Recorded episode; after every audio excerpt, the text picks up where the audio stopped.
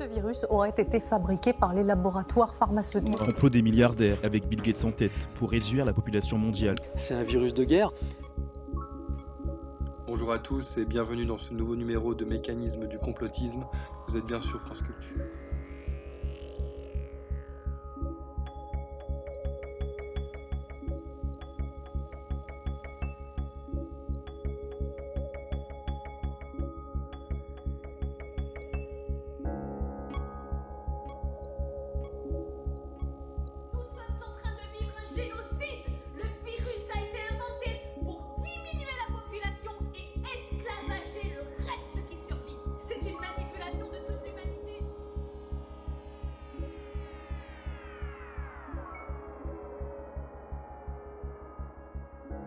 Aujourd'hui, nous allons naviguer au sein des théories du complot qui entourent la crise sanitaire du coronavirus.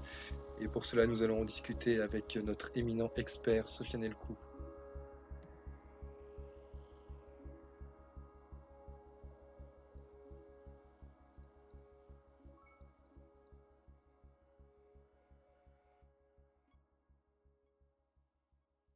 Bonjour euh, Sofiane Elkou, alors je rappelle pour nos auditeurs que vous êtes euh, expert en coronavirusologie et euh, nous avons invité aujourd'hui pour un peu mettre au point et faire un peu le, comment dire le, lever le flou qui entoure un peu cette crise que l'on ne comprend pas du, coronavirus. Alors vous avez entendu plusieurs extraits, notamment de, certaines personnes qu'on affule aujourd'hui de, complotisme, à savoir que le coronavirus était fabriqué en laboratoire et qu'il avait été uniquement conçu dans le but de esclavager et de réduire à néant euh, l'humanité. Que dites-vous de cela? Répondez, la France veut savoir. Bonjour, eh bien, tout d'abord, euh, merci de m'avoir euh, invité sur vos ondes, comme on dit chez moi. Alors, je, voudrais commencer déjà par dire que les personnes que vous avez complètement comme ça dénigrées de manière un peu, un peu bobo ne sont pas des complotistes. Figurez-vous que, cette crise de coronavirus est, arrivée dans, un chaos total. Mais je vais vous raconter la vraie histoire de, de l'apparition de ce virus.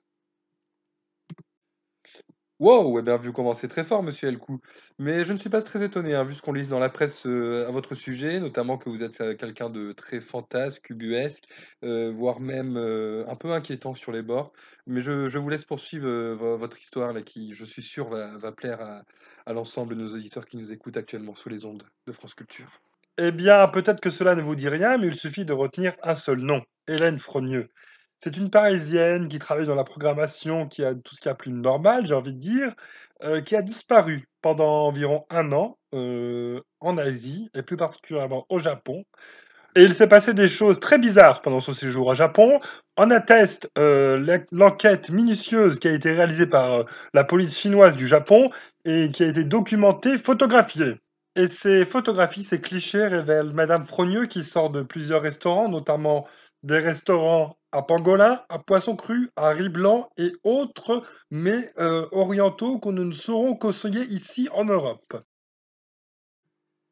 Et enfin, dernier point, savez-vous à quelle date a démarré la pandémie de coronavirus en Europe?